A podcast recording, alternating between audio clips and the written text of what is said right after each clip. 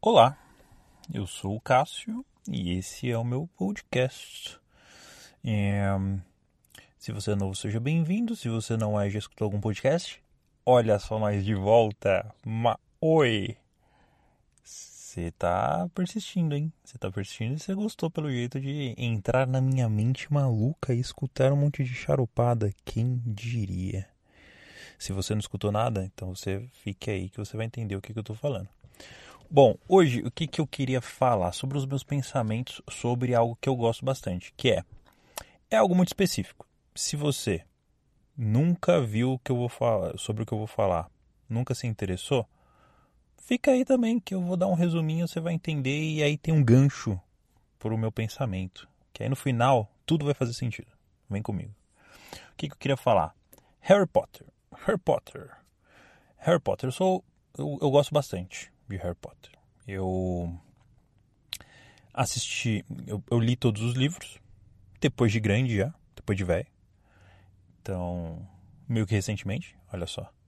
Inclusive, li todos os livros depois que já tinha lançado todos os filmes. E eu fiz questão de não assistir todos os filmes, porque eu queria terminar de ler todos os livros primeiro. Olha que, que nível de maluquice. E conseguir ficar longe de spoilers hein, do, dos filmes. Mas voltando ao ponto, li todos os livros de ponta a ponta. E aí fui e assisti todos os livros e aí, né, sou fã. Gosto bastante do tema e tem uma relação até interessante com o primeiro filme. O primeiro filme do Harry Potter, Pedra Filosofal, foi o meu primeiro filme que eu assisti no cinema. Então tem uma relação maravilhosa de putz, ir no cinema, abrindo um parêntese falando dessa experiência em particular. Eu lembro eu não lembro se foi a minha mãe que me levou no cinema. Eu acho que foi. Acho que foi ela que me levou. Eu ia falar que eu não lembrava se ela, ela que tinha me levado ou se eu tinha ido numa excursão de escola, mas acho que excursão de escola não foi porque a minha escola não tinha tipo de excursão. A escola, escola pública vai ter tipo de excursão para cinema, tá maluco? Então, muito provavelmente foi a minha mãe é, que me levou. E aí eu lembro que a gente foi num cinema pela primeira vez tal, a gente não tinha o costume de ir né, no cinema. Depois eu, em outro, uma outra oportunidade, eu conto um pouco da minha infância sem dinheiro, que a gente sempre não teve dinheiro, enfim, enfim. Mas, voltando ao ponto, e eu lembro dessa experiência que eu fui no cinema pela primeira vez, e aí, em, engraçado, né, porque era Harry Potter, então foi uma, de fato uma experiência mágica, olha só.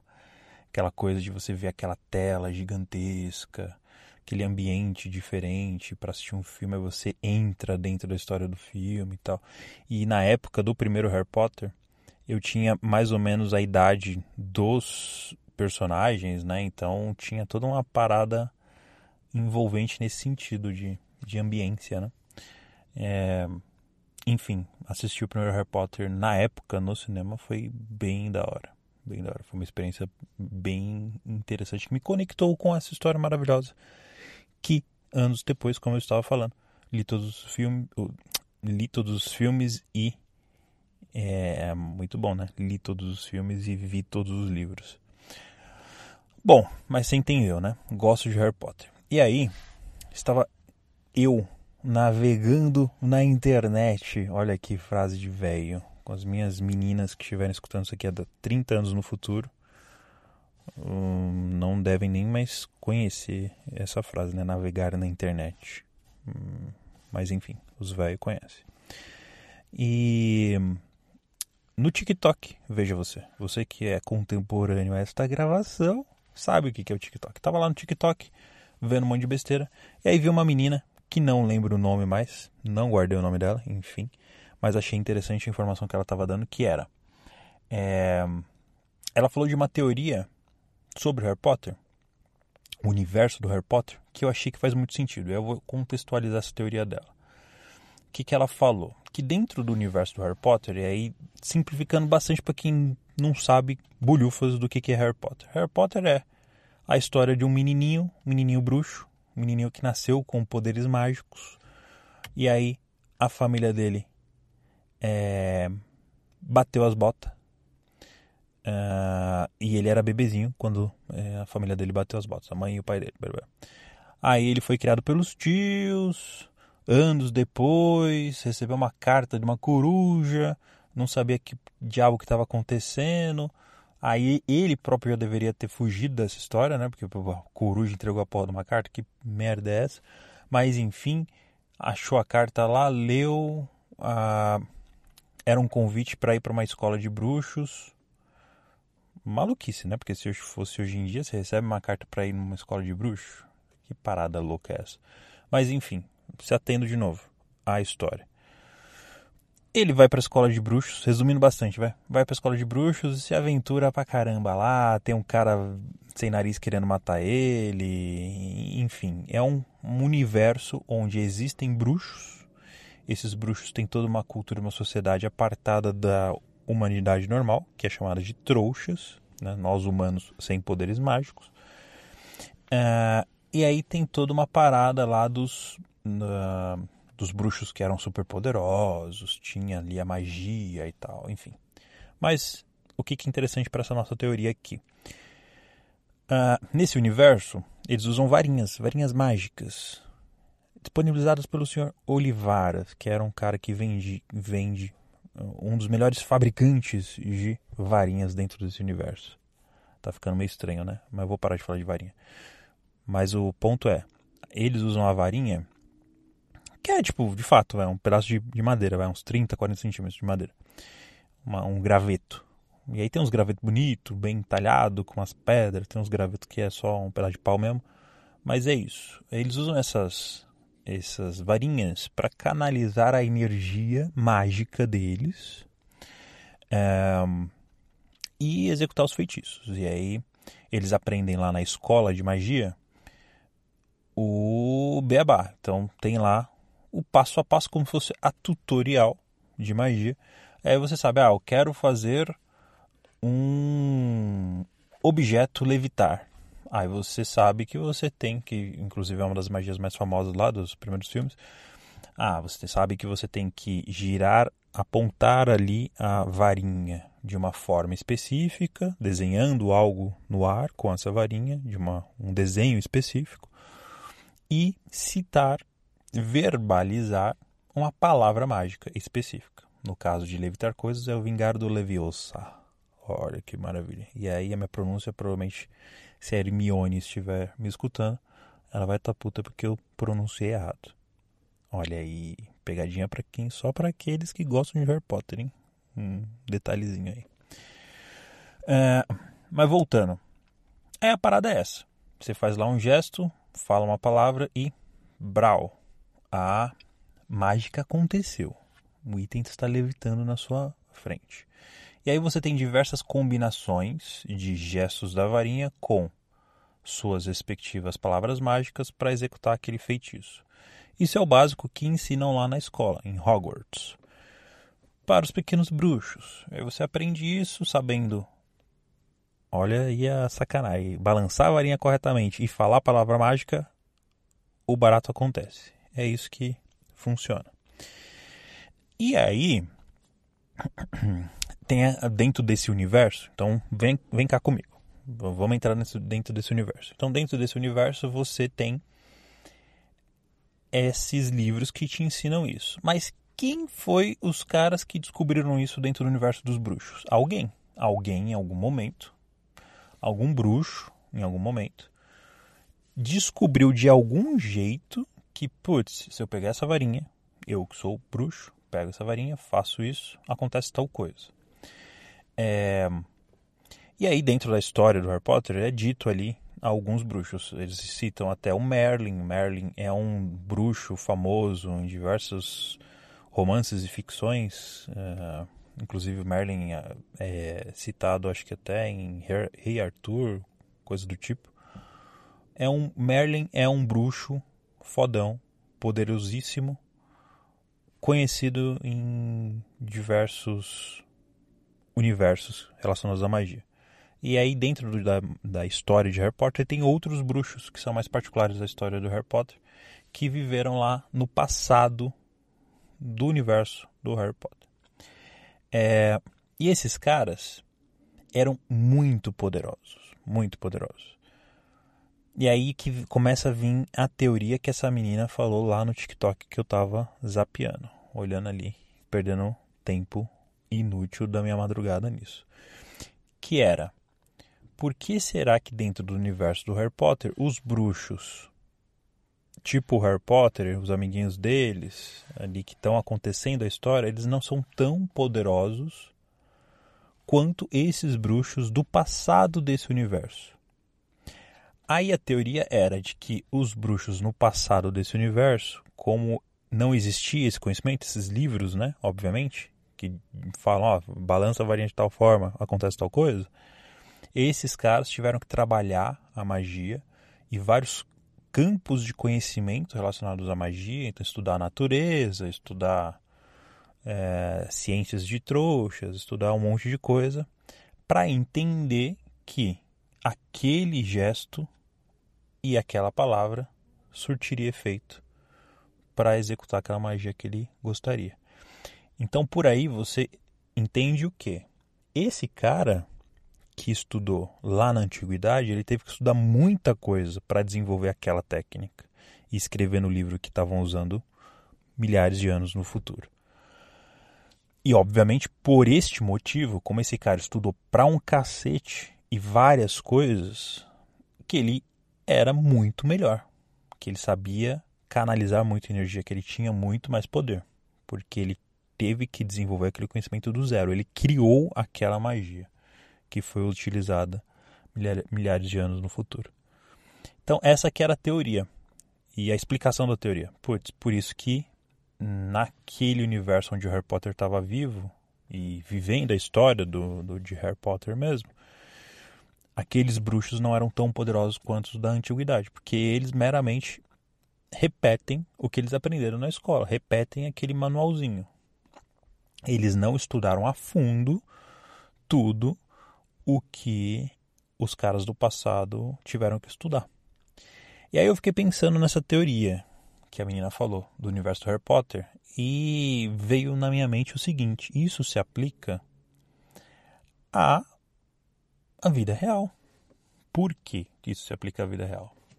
Porque geralmente isso acontece de fato. Você vê e isso é uma percepção que eu também tive recentemente. Você vê que o sistema de educação ele vai evoluindo, obviamente, e recentemente ele evoluiu muito para aprendizado EAD, né? Aprendizado ali à distância, cursos na internet e tal.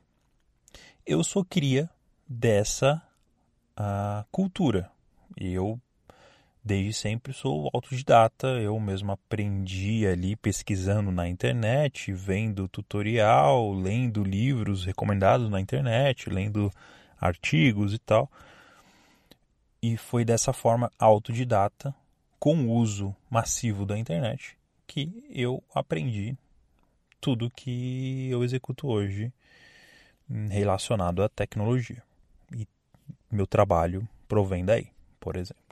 Mas enfim, não é isso que eu vou abordar agora. Meu trabalho, o que, que eu faço da vida. O fato é, uh, hoje em dia a gente percebe que a educação ela vai pegando bastante a vertente de tecnologia agora. Eu vejo que cursos de programação, por exemplo, eles tendem a simplificar muita coisa para quem está aprendendo a programação uh, do início. Isso agora. No passado, você tinha que estudar muito mais coisa referente à programação. Até porque linguagens de programação, assim, de fato você pegar um, e desenvolver um código e colocar aquele código para funcionar no computador, as tecnologias não eram tão avançadas, então você precisava de fato adquirir um conhecimento em diversas áreas sobre diversas coisas diferentes da computação para você poder compreender melhor como você tinha que executar aquele código, criar aquele, aquele, aquela receita de bolo que você queria executar no computador e isso funcionar de fato. Hoje em dia isso é simplificado. Então você vai pegar ali um curso de programação. Ah, eu quero aprender a programar agora do zero. No futuro, as minhas filhas devem estar rindo da minha cara porque isso nem deve existir mais. Deve ser só IA que programa. Você pede para ela desenvolver um, um aplicativo e a IA já desenvolve. Mas enfim, aqui no passado, filhos, a gente tinha que desenvolver, tá? A gente tinha que ir pescar, o peixe não estava na nossa mão. Mas enfim, é... qual que é o ponto que eu quero chegar? Hoje a gente já vê isso acontecendo. As pessoas aprendem as coisas, mas não sabem a origem daquele conhecimento. Até porque elas não têm a necessidade, de fato, de ir lá e procurar a origem daquele conhecimento. E aí você percebe que meramente as pessoas que estão aprendendo algumas coisas hoje em dia, e aí não só falando de tecnologia, de várias outras áreas, geralmente elas só repetem o manual que foi passado para elas. Elas sabem que ela tem que seguir A, B e C e vai, tá, vai dar tal resultado. E elas estão só seguindo esse manual. Elas não sabem a fundo o que, que é necessário para gerar a etapa A daquele processo, o que está por trás da etapa B daquele processo, assim por diante. É... E aí me vem o questionamento: putz, será que hoje a gente está acostumado com a mamata? Uh, e a gente está ficando aprendendo as coisas, executando as coisas, ficando mais inteligente porque a gente está executando coisas que a gente não sabia, mas menos uh, fodões, menos uh, especialistas bons naquilo que a gente está fazendo do que as gerações passadas, porque as gerações passadas tinham que adquirir um conhecimento muito, mais no detalhe sobre as coisas? Eu, pessoalmente, acredito que sim. Eu, pessoalmente, tendo a, a acreditar que se você vai falar com um químico, com um físico, com um matemático, com um programador uh, raiz, aquela pessoa que lá na década de 90, de 80, estava estudando sobre isso e hoje é professor, você vai ver que essa pessoa é comparável a um mago fodão de Harry Potter, ao Dumbledore, e você nada mais é do que o Harry no primeiro ano, sabendo fazer bolhufas e achando que é um mágico, é um mago, porque faz uma peninha levitar com a varinha dele. Acho que essa é a minha conclusão. E aí, de novo, olha a volta que eu dei no meu pensamento. E olha o que, que eu pensei vendo um vídeo do TikTok. Aí eu te pergunto: são todas as pessoas que estão no TikTok que têm esse insight? Eu acho que não. Ou talvez sim. E aí eu tô subestimando uma galera. Mas é, é meio que isso. E aí eu fiquei pensando: beleza, concluímos aqui o primeiro bloco do meu pensamento. Então, a gente falou do Harry Potter e foi até você realmente aprende a fundo o que você está estudando? Eis a questão. E aí eu fiquei pensando, né, seguindo um pouco mais além. E aí pegando esse cenário do que, que a gente faz hoje.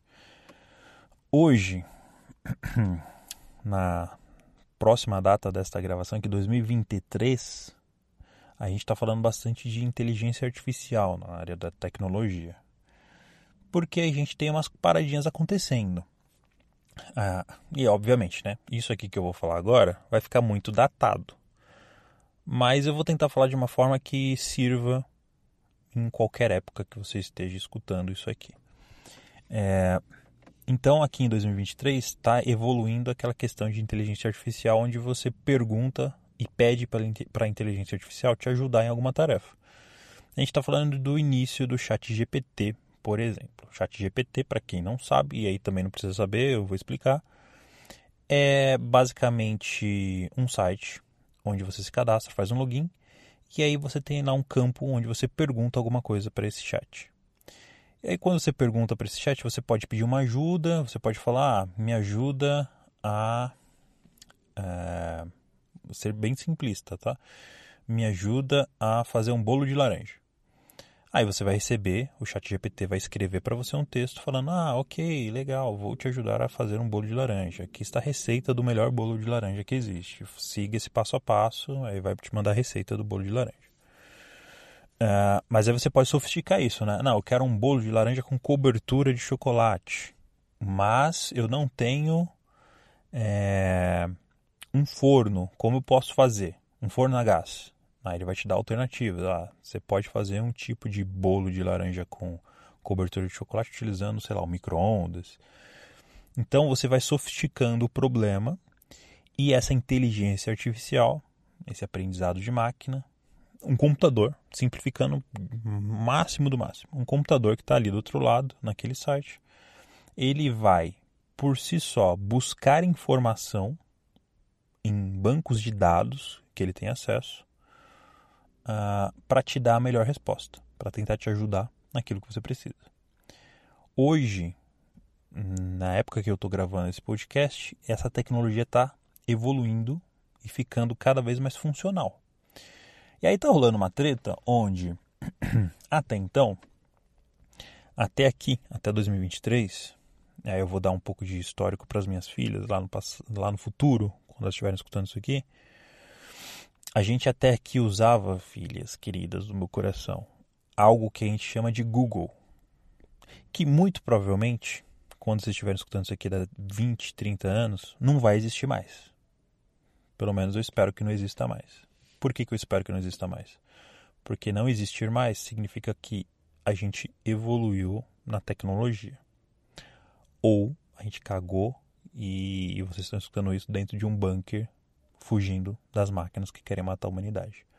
Mas eu vou optar pela, pela opção mais interessante, que é a, a humanidade evoluir de fato. Então a gente usava até aqui o Google. E aí, para que, que serviu o Google? O Google servia para você, na internet, pesquisar o que você precisa. Ah, eu quero comprar uma televisão nova. Aí você entra no Google, o site Google, digita lá, televisão tantas polegadas, Smart TV. Aí vai, o Google vai te dar uma relação de sites mais relevantes, mais famosos, mais interessantes, mais bem conceituados na internet para você comprar a sua televisão, obter informação sobre aquela televisão. Ah, eu quero pesquisar uh, algo de história. Então, eu quero, eu quero pesquisar sobre 1500 eu quero pesquisar 1500 no Brasil, a história de, do Brasil em 1500. Eu quero pesquisar sobre o descobrimento do Brasil, eu quero pesquisar sobre a, a época, uh, sei lá, enfim, você entendeu, né? Você quer pesquisar qualquer jossa na internet, você quer obter conhecimento, você faz essa mesma coisa. Digita lá no Google, e aí hoje você tem que digitar, você tem uma premissa para isso, você tem que digitar de forma simples e direta. Porque se você coloca uma pergunta muito grande, o Google se perde, ele já descasseta. Se você colocar o que eu acabei de falar aqui como exemplo para o chat GPT, ah, eu quero fazer um bolo de laranja com cobertura de chocolate, mas não tenho forno a gás, muito provavelmente o Google vai te entregar uma coisa nada a ver. Vai te entregar lá um site para você comprar, é, sei lá, forno a lenha. Bagulho nada a ver com o que você queria pesquisar. E esse é o problema hoje da Google. A Google é limitada e ela te entrega as, os sites para você pesquisar. Então você quer obter o conhecimento, hoje você ainda tem um trabalhinho. Você tem que ir ali, entrar nos sites, entender, pesquisar. Você é responsável por chegar na informação final que você quer ter, que você está precisando. E cada vez no passado, né, isso é hoje. Hoje funciona dessa forma. Lá no passado, na época que eu, aí eu tô sendo muito velhinho agora, na época que eu usava a internet, minhas filhas, lá que eu comecei a usar a internet. O Google estava no começo e era pior ainda. Você não tinha as primeiras páginas do Google, sites que você precisava. Você tinha que ficar navegando, navegando, pesquisando, pesquisando. Perdia o dia inteiro para achar o bendita da receita do bolo de laranja de microondas. Enfim, evoluiu bastante, tá? Não estou reclamando disso, mas hoje são as limitações que a gente tem. Por que, que eu estou falando de tudo isso?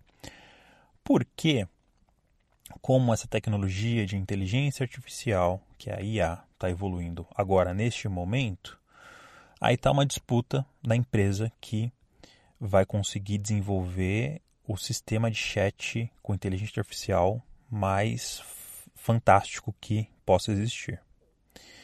E a tendência é essa. Tanto que o Google ele sempre teve alguns concorrentes, alguns sites que fazem a mesma coisa do que ele. E o Google hoje é uma empresa gigantesca. Uh, eu diria a empresa mais poderosa, empresa de tecnologia mais poderosa que existe atualmente. E ela obteve esse poder porque ela criou um monopólio na internet com esse site de busca deles. A partir desse site de busca deles, eles ganharam muito dinheiro, porque imagina, o planeta inteiro, sei lá, 90, 90 não, não vai.